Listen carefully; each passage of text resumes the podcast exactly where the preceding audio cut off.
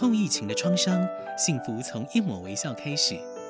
陪着你长大的好朋友立百代，将爱的连结从无到有。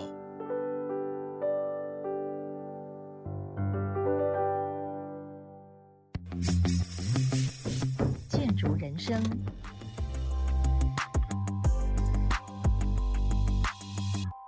各位好好听的听众，大家好。欢迎来到建筑人生，我是建筑人生的主持人林桂荣用令。我们今天再一次的访问到楚瑞基楚教授，楚老师你好，林老师好，对，欢迎您再到我们的好好听这个节目。那我知道提到意大利的 Carlo Scarpa，我就想到我们楚老师写的这本书非常的畅销哈，这所谓的这种空间中流动的诗性。那这个空间中流的诗性，也是当年我在法国念书的时候，法国的现代建筑大师 l e g o b g 所提的是说，建筑设计的主要工作，除了满足什么舒适性啊、结构的安全性啊。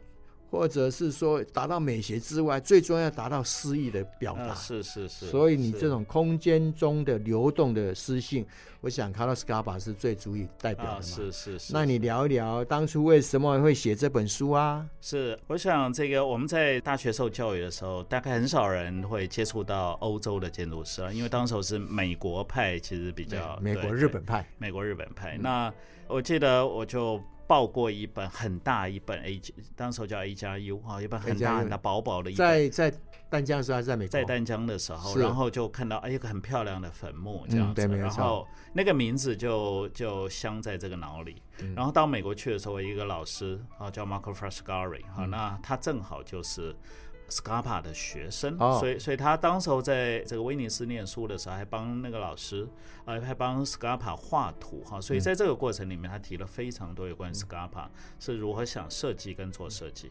那以我们这个台湾学生，大概就是比较接触到工学，因为我们的建筑系都在工学院，然后接触到说，哇，有这么有趣在思考建筑的这种想法，连墓园都可以做出的那么有诗意。对对对，所以就花了蛮多时间做研究，也跟这些老师就问了非常多的，在宾州大学的时候，在宾大的时候，后来也自己去了意大利看了，然后回来就写了这本书。是，不过这本书已经是我大概第第五本了，因为我一共写了七本。第一本其实叫《人与自然》，呃，其实后来有很多人跟我讲，我的那个第一本书对他们影响很大。然后第二本书叫做《建筑之书》，第三本书叫做这个《建筑历程》，其实都跟建筑史或建筑理论有关系。那直到我写这一本的时候，大概就是一般大家比较看得懂了 啊，就是说，所以这一本一直从两千零四年一直这样子二十年，大概。花了你多少的时间跟心力写的？呃，这本书这样子，因为再加上也要去看嘛，要拍照嘛，哈，所以大概花了两年的时间。对。那目前来讲，出到这个第三本，然后那个书商对书商说，这个是我最畅销的书。Oh, OK，对，那你稍微跟听众来说明一下，这个意大利的卡洛斯卡巴这个人。呃呃，这个一位建筑师会有名哈，那当然会变成一个世界上的一个知名度，一一定有它独特的地方哈。现在我们可能会认识的是。普利兹克奖大师。对，那在当时候来讲的话，那当然就是随着那个有个时代的进程，就是我们讲的后现代主义。那后现代主义里面有一个非常强调在地特色哈。那 Scarpa 的东西其实它具有一个非常我们叫 Veneto 哈，就呃威尼斯周遭哈那个大区哈，叫 Veneto 区域里面的某一种。文化感所产生的一种建筑感。他本身开始是学建筑的吗？他本身是应该这么讲，因为他后来也被指责说他没有建筑师的执照，然后职业嘛。那不是最重要的。对，那 当然不是最重要。他其实就是一个我们现在讲的这个呃，我们讲的职业学校。对，其实当时候叫做威尼斯艺术学校。其实早期欧洲的建筑师都是从艺术学校出来的啊。没有错。所以当时候来讲的话，其实这个这整体来讲就。被认可说是没有问题的，因为在整个欧洲的传统里面，你学了艺术，那当然这个这个物质的创作，他一开始做了非常多的玻璃，做了非常多的策展，然后我记得他开始做是吹的玻璃嘛，对，他做在威尼斯那里非常多对，非常漂亮，对。对，那后来做了很多的策展。好、那这个策展让他成名，成名之后，其中在一九五零年就得到了这个一个大奖嘛，哈，那这个大奖就是让他后来变成知名。对，那。逐步的在西方，我我讲的当然就美国哈，日本开始接触到他的作品以后，尤其日本人非常的狂热。嗯，那 Scarpa 后来也是死在日本，我觉得这有一个非常奇异的这个因缘了哈，就是他最喜欢的那个哲学哈，那种思想性的哲学，其实跟东方哲学非常的像。嗯，啊，还包含了这种对于这种梦境当中哈，对于这种属于柔软跟跟这个。你你知道我们所谓的阴跟阳嘛？哈，有有阳有阴的这个世界，它会有不断的循环哈。可是整个现代主义里面比较偏向于。阳的部分，也就是说，在那个正向的部分，Scarpa 强调的是在负向的部分哈。所以，如果我们可以看到他他的作品，可以看到有一种像夜晚的感觉，像一种梦境的感觉。这个跟我们中国跟日本啊的哲理非常的接近。对，有一个非常类似的一种哲学的一种概念。嗯所以日本人非常的喜欢他。所以当他死了以后，一九七八年。日本人大几岁？当时候七十二岁。那一九七八年死了以后，日本人出了大量的 A 加 U 出了专辑，也出 Rizzoli 跟 A 加 U 也出了他的完整的作品集。是，所以我们到。大概到了一九八三年才能够全部看到他的那个作品出现，所以也跟着我刚刚所讲的后现代主义里面，我们在追求地方的特色，我觉得也是一个文化走到了一个状态。当现代主义里面不断被攻击，说你做的东西都是白白的东西，然后做的东西都是以功能为主的时候，有没有是本土性？呃，本土性是一种，第二种就是你有一种明明的感觉，说为什么他的东西他会打动到。我们一种好像心中你讲不出来的，就是我们的内心里面有一种希望，不可名状的这种感动。对，就是有一种非常奇异的感动，就是就会碰触到你。那当然，很多人说是细部，因为你看到他的细部有一种非常独特的这种魅力。哈，例如说他在墓园里面有一个边角的细部，对，他当时候那个细部，他觉得说啊，在做一个墓园做不出来。后来有一个人到中国。呃，买了一包这个双喜的烟，然后带回去抽送给他。然后他是一个老烟枪，所以当他看到那个烟盒上面有一个双喜的图案，他就问人家说：“这是什么图案？”人家跟他讲说：“那个是中国人喜庆的意思。”他说：“对了，我就是要一个喜庆的东西，要放在坟墓里面。”所以那一个坟墓，如果你从那个侧角去看它，那个边角的那个边角细部就是一个双喜。对，类似像这样子的非常有趣的那种。斯卡帕很多细部的设计，很多是台湾室内设计师学习的对象啊，是包含那个陈少正涛，对，甚 甚至甚至他的那个很多的那个作品有类似的风格。第一个就是对于材料上面的那一种。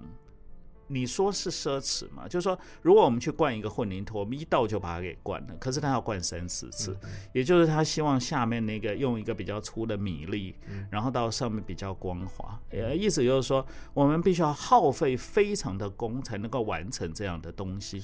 对，那几乎就是一种精品。那整个欧洲的文化里面，其实大量也是来自于我们这种手工，也就是来自于大量我们用 craftsmanship。啊，用精工的方式把物件给做出来。就跟他当年开始在创造那些玻璃的一些艺术品一样嘛？啊，一样的。那当然，玻璃艺术品有一个跟威尼斯一个非常连接的传统，当然还包含它的一个象征性，因为流动嘛，哈，对。那流动的这个部分，我们可以看到它空间里面有各种奇异的视觉性的流动。当年他把那样流动的玻璃不是这样捏来捏去吗？对对，变成了流动的建筑了，流动的诗意了。对，那甚至莱特在一九五零年去造访威尼斯的时候。曾经到那个 Belluna 的那个玻璃厂里面去，他说他要看玻璃，结果他看了八件作品，他说他要买，就全部都是 Scarpa 做的。对，因为其实玻璃是一个非常复杂的工艺，对，包含拉丝，然后要控制温度，所以 Scarpa 曾经讲说，他后来建筑的成就都是跟他早年在做这个玻璃厂在做工艺的时候完全连接在一起。那这个也就是我们建筑教育里面比较可惜的部分，或者说我们建筑发展到现在比较可惜的部分，就失去了工艺，全部变成工业。那当然，工艺跟工业的完整的整合在包。浩斯就有讲了很清楚，就是说也希望能够让工艺者，他的他的东西可以大量生产，但是工业也要进来，因为他也必须要把价钱给降下来，对，一般人才能够使用。那当然，这个 Scarpa 是几乎是精工在做这个建筑了，很多人也。批评他说，他只能够为这个资本家做了哈，因为第一非常的慢，但第二个呢，啊，曾经那个在做那个墓园的时候，他做了十几年，先生已经过世了很多年，然后老婆都已经生病了，还打电话来说，我们的坟墓先生过世好几年，墓墓还 还没有做完，对，然后老婆不断打电话催促，Scarpa 就捏着鼻子说，老师今天不在，对，对，我们其实从这个部分看到。某一种感动，他对他自己作品的执着。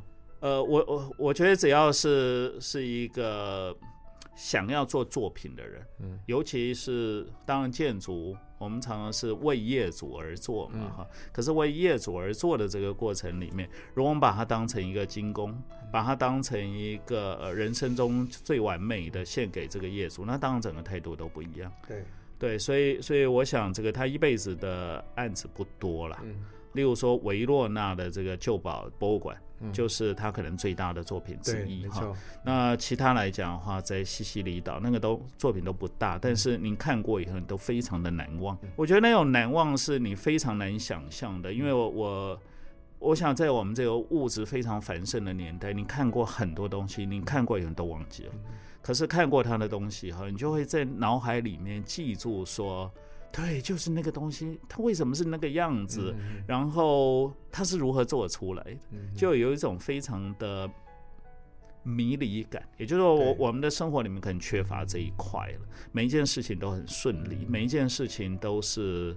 对，一个模柱就可以出来，可是它的东西都不是这样子被完成的。这跟意大利本身的整个民族性的这种艺术的素养，以及这种威尼斯当地的环境、风土人情，对他影响很大，非常大，非常大。所以我一直这样说，这个我们要做一个好的设计者，一定要是在自己的本体里面找到一个那个独特的部分，那个独特的部分。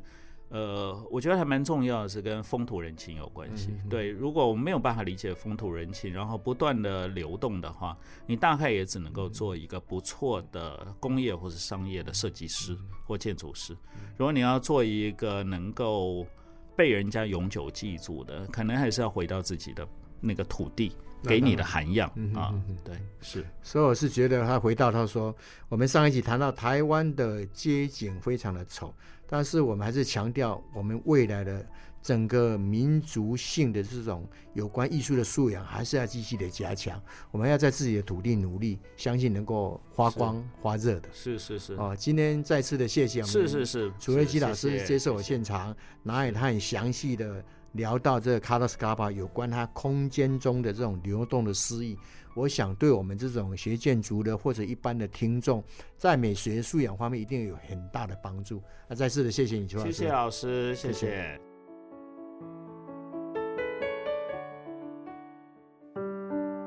后疫情的创伤，幸福从一抹微笑开始。陪着你长大的好朋友利百代，将爱的连结从无到有。